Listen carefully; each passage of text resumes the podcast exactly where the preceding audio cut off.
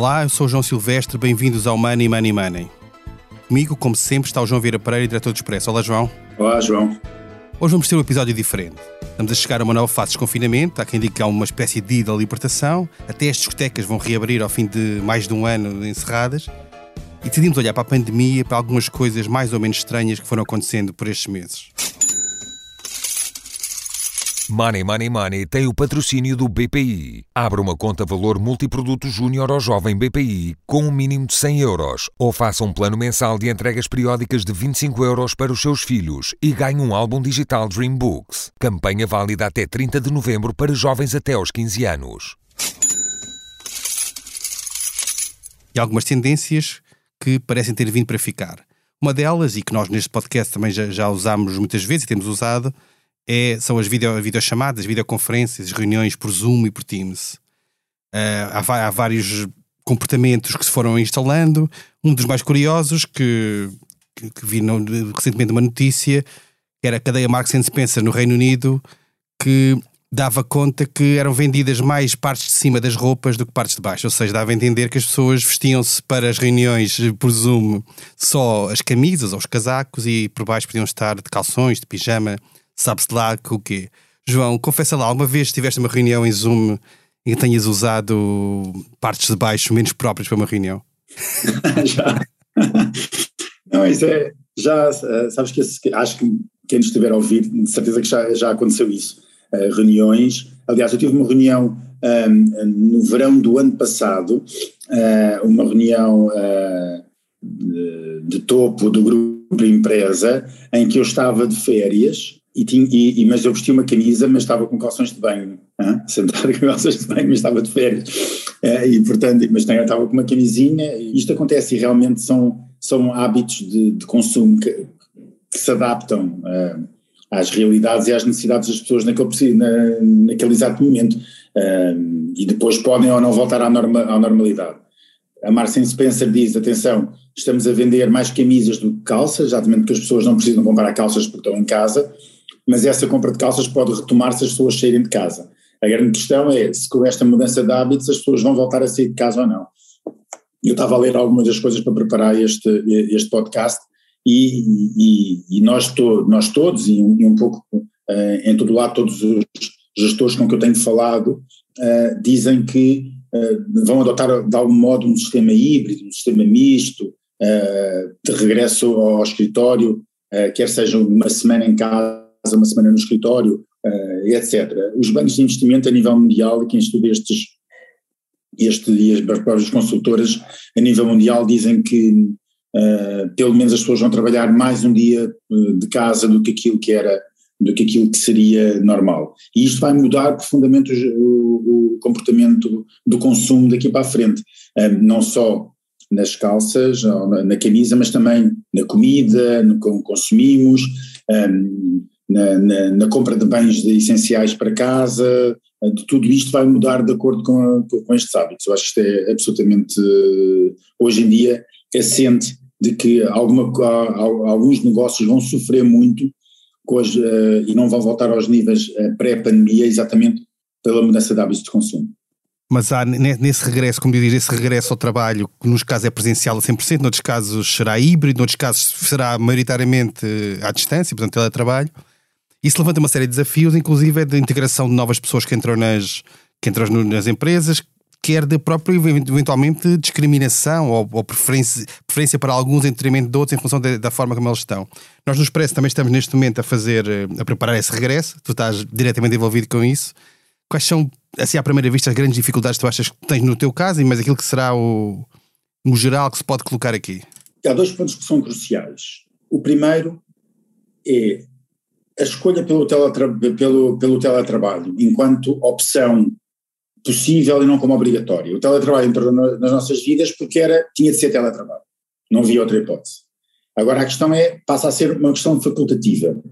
E isto pode, em termos de necessidade, é, é um pode parecer a mesma coisa, mas não é. É uma coisa é a pessoa estar obrigada a ter a teletrabalho porque está fechada em casa, existe uma pandemia, a pessoa não pode sair de casa, não pode fazer mais nada, Outra coisa é a vida normal, em que a pessoa opta por ficar a trabalhar em casa. E pode parecer igual, mas não é a mesma coisa, porque os estímulos que a pessoa tem têm são completamente diferentes. Ou seja, eu vou dar um exemplo. Eu sou um uh, uh, utilizador habitual de ginásios e eu tenho um ginásio que é ao pé do trabalho. Se eu optar por, por, por, ficar em casa a trabalhar, isso afeta a maneira como eu uso o ginásio. Portanto, isto é apenas um exemplo. Antigamente não se punha durante a pandemia porque o ginásio estava fechado, mas agora o ginásio está aberto. Portanto, isto, isto muda uh, a minha maneira de consumir e a minha maneira de ver as coisas. Portanto, o regresso ao trabalho não é igual. E depois há outra coisa que é preciso ver que é, eu acho que o teletrabalho neste momento, a partir, do, a, a partir da altura em que não é obrigatório, é facultativo, passa a ser um benefício que é dado ao trabalhador, de poder ficar em teletrabalho. Ou o, trabalhador deve compreender isso como um benefício que lhe é dado. Uh, e, eu acho que muitas vezes o, trabalhador não vê isso como um benefício. E depois isto levanta outros, outros pontos como, e os custos? Qual é, quem é que paga os custos de comunicação, os custos de luz, os custos de água? Uh, mas depois também há, também há o reverso, também o subsídio de alimentação. A pessoa paga um subsídio de alimentação por estar fora de casa e a empresa vai continuar a pagar esse subsídio de alimentação se a pessoa tem em teletrabalho. Portanto, tudo isto são questões que hum, difíceis de, para já de responder e que podem mudar a, a, maneira que nós, como nós olhamos e depois ter, ter impacto sério na, na maneira como vivemos, não é? como vivemos, como consumimos, o que nos divertimos, onde gastamos o dinheiro, tudo isto, tudo isto pode, pode efetivamente mudar. João, deixa-me só introduzir aqui um tema que eu acho, por exemplo, uh, extremamente um, curioso, que são dois movimentos que estão a acontecer num só. E que tem impacto, vai ter impacto, por exemplo, muito grande na TAP, por exemplo, que é o seguinte, as viagens de negócios eram algo absolutamente crucial para as companhias aéreas, porque quem sabe como funciona o negócio das companhias aéreas tem noção de que a parte que é chamada a classe económica paga os custos de operação do, do avião. E a parte, a parte que é a executiva paga é o lucro da companhia, mais ou menos. Não é bem assim, nem é igual em todas as companhias, mas é mais ou menos. E, portanto, a grande questão aqui é que quem utilizava a parte executiva, normalmente, era empresa. Eram era executivos, não é? A empresa é que pagava. Se de repente desaparecem as viagens de negócios, que desaparecem por uma necessidade de redução de custos, uma, necessidade de hábito, quanto mais tempo passamos em pandemia, mais tempo nos habituamos a determinados comportamentos. E, portanto, as empresas cortaram as viagens de negócios e, e, e vieram para o mundo digital. As empresas habituaram-se a isso, viram o dinheiro que pouparam com isso.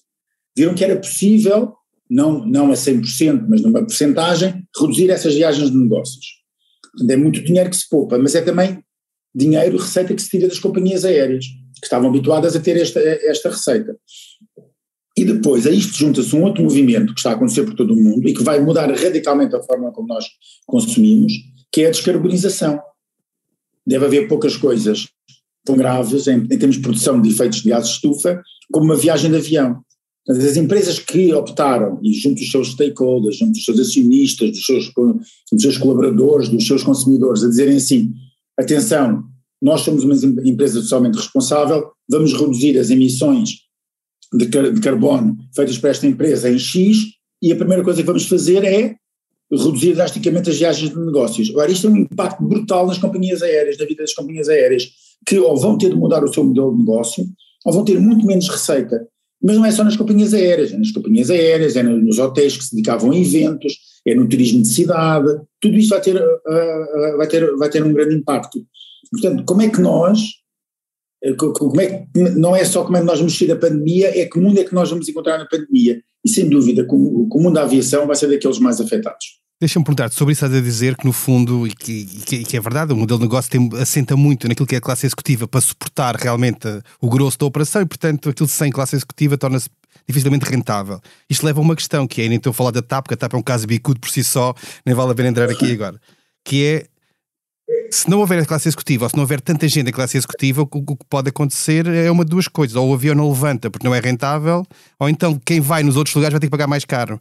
E portanto, numa altura em que, a economia ainda está a sair de uma, de uma crise e a pandemia ainda está, ainda está a recuperar, não há o risco de subindo esses preços nos outros lugares de haver menos gente disponível para, para viajar? E ser quase um modelo de negócio quase impossível? Eu acho que vai haver menos gente disponível para, para, viajar. E acima de tudo, por exemplo, o turismo. A economia portuguesa, repara, João, a economia portuguesa, como também sabes, depende, grosso modo, diz que o turismo direto e indiretamente representa 20% do PIB. O que mudou no turismo em Portugal, e agora já, já depois passado este ano, ou com este verão, o que se notou foi a diminuição do turismo, do turista de, longo, de longa distância e o aumento do turismo de, de proximidade. É por isso que de repente vieram tantos espanhóis para Portugal passar férias. Ou, ou, além dos portugueses, obviamente, também aumentaram em grande parte. Porquê? Porque é mais fácil vir de Espanha, porque pode-se vir de carro, porque pode, ou a viagem de avião é mais pequena, é mais curta, etc. O, o turismo de, de, de, longa distância, esse diminuiu. E a tendência no mundo, para já nos próximos anos, é essa, é de que o turismo de longa distância vai diminuir. Agora, o turismo de longa distância também é aquele que se calhar consegue ter maior poder de compra. Portanto, isso também, tem, isso, isso também afeta, afeta não só a aviação, afeta os hotéis, afeta a restauração e todas as atividades paralelas de, de, do turismo. Isto é uma tendência, uma, uma, tendência que muitos acreditam na área do turismo que vai, que, que vai para, para ficar. E tudo por causa não só da pandemia, nós mudarmos hábitos de consumo, mas mudarmos também, mas por causa da descarbonização, porque a descarbonização é, é como nós, nós sabíamos que tínhamos de descarbonizar, mas agora, por causa da pandemia, o salto na descarbonização foi muito superior. E agora já não voltamos ao antigamente, ou já não queremos voltar ao antigamente. E isso pode mudar também, aqui, ter aqui um efeito multiplicador desta quebra de, de, consumo. Mas, por exemplo, vamos voltar, João, se me permites, vamos voltar, eu te passar a palavra também, mas vamos voltar à questão da camisa. Não é só as, questões das camisas que se vendem mais do que as calças. Por exemplo, a gravata também deixou praticamente de se usar. Hoje em dia há muitas notícias sobre o fim de, das gravatas. E faz-me lembrar o fim dos, dos chapéus. Houve uma época, 1960, 40, 50, em que, em um homem não saía à rua sem ter um chapéu. Os chapéus de feltro era daquelas coisas que se vendia bastante. Essa é uma indústria que desapareceu quase completamente. E a, a, gravata, se calhar, é uma indústria que está, que está, muito, está também condenada a questão da pandemia, do teletrabalho, ainda mais condena a gravata. Se eu estou em casa, se calhar se eu, se eu vou a um evento ou uma viagem de trabalho, ou o que seja, sou obrigado a levar, a levar uma, uma gravata. Se eu, não, se, eu não, se, eu não, se eu não tenho nada disso, eu tenho que ficar em casa, já é tolerável que a minha reunião em casa seja feita em manhas de camisa e não tenha de pôr uma gravata, enquanto se eu for a um cliente, se eu entrasse no escritório do cliente, tinha de levar a gravata. Portanto, tudo isto são pequeninas coisas que mudam radicalmente a, a nossa maneira de, de, consumir, não é? Até há pouco tempo eu vi uma notícia curiosa que falava de uma fábrica, de uma marca chine, eh, japonesa que fazia uma espécie de pijamas eh, que disfarçavam roupa de executivo para, para precisamente para este tipo de, este tipo de reuniões. A pessoa estava com fato e gravata, mas neste caso era um pijama. Era um pijama. Feito só para Zoom. Mas isso de certeza que era uma empresa chinesa ou uma empresa japonesa? Eu acho que era japonesa. Não tenho certeza é absoluta, mas acho que era japonesa. Não, mas isso é uma coisa mais japonesa. Agora, há aqui, há aqui um lado nisto também que, que é até que ponto, ou seja, claro que gravata ou não, não está ninguém, em princípio, na maior parte dos casos, não está ninguém a verificar se a pessoa está devidamente vestida para a reunião, etc. Mas começa a haver alguns casos, em algumas empresas, que começam a tentar controlar algumas das coisas que as, que as pessoas fazem, os, os, os trabalhadores, nessas, nessas reuniões. E, por exemplo, uma, das questões que tem levantado é, é, o fumar. E há, há, empresas que tendem a proibir que os trabalhadores fumem quando estão em reuniões da empresa, em reuniões a, a partir de casa. O que tu achas disto? Isto é, é um fenómeno novo, não é? Não sei, não sei, Joaquim. Eu, vamos recordar as nossas reuniões todas, e quem estiver a ouvir também pode recordar essas reuniões. Quantas reuniões é que nós passámos a ter com pessoas que estão em casa a fumar? Várias. Que era uma coisa antes, várias, não é? Várias. A questão é, é correto a pessoa estar a fumar durante uma reunião? A mim não me choca que a pessoa esteja a fumar durante, durante uma, uma reunião, se for, um, se for uma, uma reunião virtual. Mas quando se trata de relações com clientes ou relações com, se a pessoa tiver a representação da empresa não for uma, uma, uma, reunião interna, for uma, uma, uma, reunião externa, se calhar a empresa já tem uh, uh, de ter um código mínimo de conduta do que é que o seu trabalhador pode e não pode fazer. Eu acho que isso deve preocupar, porque o trabalhador, a partir dessa altura, está a representar a empresa, está a representar uma imagem da empresa. se a empresa tem uma política de, de, de uso de gravata, de não fumar nas reuniões, de, etc., pode ser perfeitamente eh, eh, pode ser perfeitamente atendível que, que essa regra exista, quer dizer, a mim não, a mim não choca, não sei o que é que tu achas do, do caso, mas a mim não me choca. Eu nunca pensei muito sobre isso, até ter, ter deparado com isto. De facto, nós tivemos nossas reuniões vários casos, as pessoas que fumam estavam em casa, podiam fumar livremente, como é óbvio, mas eu, eu tendo a concordar contigo, ou seja, que são reuniões internas mais informais, ou que não têm essa representação externa da, da empresa ou da instituição, parece não, não vejo grande problema da pessoa estar na sua própria casa a fumar.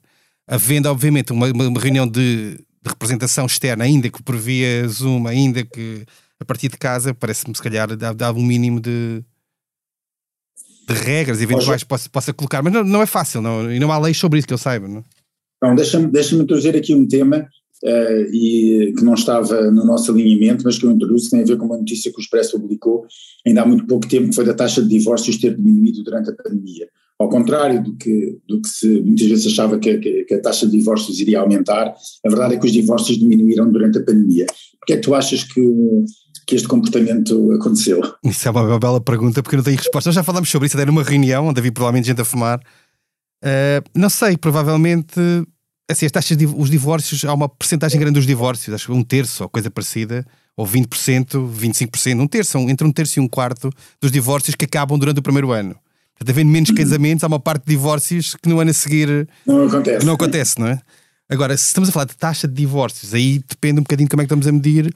Bem, eventualmente, se calhar as pessoas é mais difícil mudar de casa e, e mudar de vida no meio de uma pandemia, as pessoas estão tão limitadas.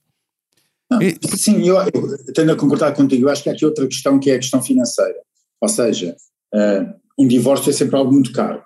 Eh, e que tem e, e, e, portanto aqui a questão durante a pandemia as pessoas se têm, têm maior cuidado ou maior apreensão relativamente ao futuro sobre qual é que vai ser a evolução do futuro. Uh, e portanto isso vai, pode levar a, a, a, a, não tomar decisões de divórcio caso seja uh, caso fosse mesmo fosse à vontade exatamente para poupar a questão financeira. Eu, eu iria mais também para uma resposta desse tipo porque porque com esta um, indefinição toda sobre o futuro, as pessoas tendem a ter um bocadinho mais cautela e não arriscar tanto e ficar numa situação mais confortável. Até porque eventuais conflitos conjugais são mais fáceis de acontecer se tiver, se tiver os dois membros do casal em casa a tempo inteiro. Exato, exato. E portanto, eu estou contigo, acho que é mais, é, é, não é por falta de vontade, é mais por uh, falta de dinheiro, eventualmente, ou de possibilidade de fazer isso. Há, há outro, nós temos estado a falar eh, até agora de, daquilo que é, no fundo, o efeito que é da nós termos percebido à força que é possível fazermos uma série de coisas à distância, seja como fazer compras, seja fazer, fazer reuniões, seja fazer uma série de coisas à distância, por, por obrigação, mas também percebemos que é possível fazer e que havia muitas coisas que fazíamos presenciais que talvez não fossem tão, assim tão necessárias. Mas depois há o reverso disto tudo que é reabrindo, acabando a pandemia e quando ela terminar de facto, voltar àquilo que será alguma normalidade. E uma das coisas normais que nós fazíamos e fazemos é os cumprimentos, o aperto de mão, os, os beijinhos, etc. E, e, há uma dificuldade em muitas pessoas, até porque durante muito tempo estiveram muito limitadas nisso, de voltar a fazer tudo isso normalmente. E, e eu vi também uma das notícias que vi nesta, a preparar este programa, é que nos Estados Unidos há, há várias, no Kansas, se não me engano, há uma série de. Começa a haver nos eventos, nas reuniões, etc., uns, uns, uns, uns autocolantes ou algo do género a dizer I shake hands, ou seja, eu aperto a mão, venha ter comigo no fundo, para, para reatar aquilo que são relações normais que, o ser humano desenvolveu durante milénios. É? Eu acho que esses autocolantes deviam, deviam, se fossem postos à venda, deviam ser um sucesso. Porque hoje em dia, em qualquer evento que, eh, que, que nós vamos, eh, ainda hoje estive num pequeno almoço de manhã, um, ehm, e, e, e, quando nós vamos cumprimentar alguém, temos sempre aquela nós não, nunca sabemos como é que a pessoa vai cumprimentar, se a pessoa vai estender o, o cotovelo, o punho, a mão, e a pessoa fica assim. Uh, e eu ontem estive noutro evento, do, do uh, uh, aliás, num evento do Expresso do Primos Interpares com, o Santander, em que não, não, sabíamos se dávamos beijinhos, se não dávamos beijinhos, como é que era. E isto tudo, isto tudo é uma questão, é, é uma questão é complicada, é quase uma reaprendizagem da, da, das questões um, eh, do, do, comportamento eh, social e que, e, e, e, que se calhar só os sociólogos é que nos podem ajudar a, a perceber como é, que, como é que nós nos vamos uh, uh, comportar no futuro, mas, mas quer dizer, mas é, mas é normal ah, com o passar do tempo que, é, que estas coisas aconteçam. Agora, não deixa de ser curioso. Nós também já falámos sobre isto, que é, que é bastante curioso, até a nível de, de, de, saúde, mas também de economia, é que o ano passado praticamente não houve época da gripe. Uh, houve Covid, houve problemas, houve mortes por Covid, tudo bem, mas gripe praticamente não houve. E não houve porquê? Porque as pessoas estavam confinadas, as pessoas não se cumprimentavam, as pessoas usavam máscara de forma alargada, ou seja, os vírus da gripe não se, não se passaram, não, não, não se disseminaram como era normal. E isso poupou muitas vidas, porque todos os anos morriam milhares de pessoas, se não me engano são, são duas a três mil, duas a mil pessoas por, por ano que morriam de gripe, por, por causa da gripe. E, portanto, um, isso, ou seja, estes comportamentos têm todos efeitos. E, e, eu acho que enquanto nos lembrarmos da, da pandemia, vamos sempre ter alguma preocupação, alguma preocupação em um, ter algum cuidado uh, sobre os nossos comportamentos. Mas depois também olhamos para o que todos uh, conseguiram ouvir, ver a festa feita no rescaldo das eleições autárquicas na sede da campanha de Carlos Moedas, a mim pareceu-me que ali não havia cuidado nenhum com qualquer tipo de vírus, pandemia, gripe, o que é que fosse. Ou seja, vai depender muito da, das situações, e, uh, mas uh, estas coisas tendem sempre a, normalizar. O que não vai normalizar são outros comportamentos que vieram para, para ficar tal, tal como nós uh, já, já falámos. Por exemplo, ainda não falámos uma coisa absolutamente tem sido crucial e que, e que e vai acelerar, não vai mudar, vai acelerar a transformação que é a questão das compras online. As compras online já eram um sucesso a nível mundial. Nós temos um, um unicórnio, o primeiro unicórnio português, é? que é a Farfetch, aquele que apareceu como primeiro unicórnio português, é um, vive no mundo virtual, é, está no mundo virtual, e o José Neves, o seu fundador, anunciou a, criação de, de, de, de um campus na, na, em Matosinhos, onde vai, para onde vai abrir os escritórios ou aumentar os escritórios da, da, da empresa, doou uma parte significativa da sua, da sua, da, da sua fortuna um, para a educação e para a educação com, com impacto direto em Portugal. Portanto, é uma empresa grande, gigante, que nasceu no mundo virtual de, dos produtos de luxo e das vendas online. Ele já existia. A questão é como nós mudámos radicalmente e, portanto, se nós olharmos para, para aquilo que são os hábitos de consumo ao longo dos anos, vemos, nós temos a época de ouro dos hipermercados, que, que, que, abriram as grandes superfícies em Portugal, em que a família portuguesa pegava no carrinho de compras e ia ao fim de semana para os hipermercados, enchia carrinhos de compra, fazia compras para o mês inteiro. É? Passámos desse modelo, depois um modelo que foi abrindo algumas lojas de proximidade, com o Pinho Doce um, um Pingo Doce a abrir uh, quase um Pingo Doce em cada rua, uh, a, voltar, a, a, voltar às lojas mais pequenas, uh, e agora de repente essas lojas pequenas são, eu não digo, não, não, não acho que, vou, que, que, vão desaparecer, mas de repente as, as, as compras online disparam completamente. E portanto se o papel do hipermercado já era mais pequeno, ainda mais pequeno se torna hoje em dia, que é, há um aumento pela procura do local, da mercearia do bairro, que nos habituámos a ir, uh, etc. E uh, as grandes compras chegam cada vez mais para fazer online, onde a pessoa vai. Isto vai mudar muito a, distribuição, não é? E esta é apenas uma, da, uma das faces. Outra, claramente para mim, é a mais disruptiva, é o fim do papel moeda. Não, não, não o papel moeda como, como se dá nas faculdades, não era desse, mas do dinheiro físico, não é? Do dinheiro físico, não é? O fim do dinheiro físico é uma coisa absoluta. Hoje em dia, para mim, é, é uma questão, já, já é uma, é uma questão de muito pouco tempo, até o dinheiro físico desaparecer completamente. Nós hoje saímos de casa, não precisamos levar carteira para lado nenhum, não precisamos levar dinheiro. Nem cartão sequer, não é? Nem cartão, nem, nem, nem cartão, levamos o telemóvel, pagamos tudo com o telemóvel. Aliás, se não pagamos com o telemóvel já estranhamos e eu já tinha visto, assistido a isto em Nova York, eu, uh, uh, a última vez que estive nos Estados Unidos foi em, cerca de quatro anos atrás, três anos atrás, há quatro anos, vai fazer, fazer quatro anos, e já havia em, em Manhattan, já havia lojas que só aceitavam Apple, Apple Pay. Portanto, eu tinhas de pagar, não havia dinheiro físico, eles diziam, era uma, essa loja que eu entrei, uma loja de gelados, eu estava com o meu filho, fomos comer um gelado, e, só, e, e, e, não aceitavam dinheiro. Portanto, se eu quisesse pagar em notas, não, eles não aceitavam.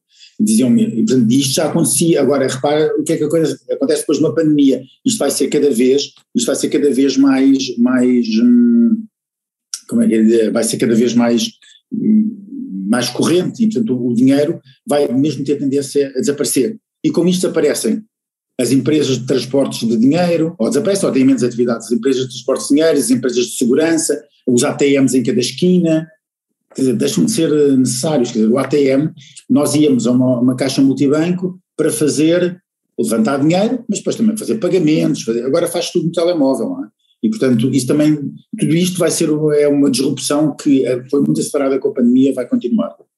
Isso, sim, eu concordo contigo, eu acho que vai, o dinheiro eventualmente residualmente algumas moedas, etc., para algumas coisinhas mais pequeninas, mas no, no, essencial eu acho que o dinheiro tenderá a desaparecer. E há até quem defenda, sem querer agora transformar este, este episódio numa discussão muito macroeconómica, há até quem defenda, por exemplo, o Rogoff, o Kenneth Rogoff foi economista-chefe do FMI, tem um livro precisamente sobre isso, a dizer que eh, uma das maneiras de permitir que a política monetária tenha, volta a ter poder e tração quando as taxas de juros estão a zero ou negativas, de maneira que passa as taxas de juros negativas para, para as pessoas e para a economia, porque o que acontece é que quando há dinheiro as pessoas simplesmente podem trocar, eh, ficar com liquidez na mão, ficam com as notas, em vez de terem contas bancárias. A maneira de resolver isso era deixar em circulação pequenas moedas só para coisas, para trocos, etc., para coisas desse tipo.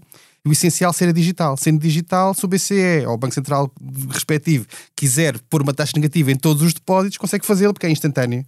E é, é, é possível fazer, não há, não há aquilo que é arma de liquidez, que é toda a gente foge e guarda dinheiro em casa. Aliás, o BCE já fez um bocadinho isso, agora já agora só para recordar, que quando a certa altura fez desaparecer as notas de 500, 500 euros.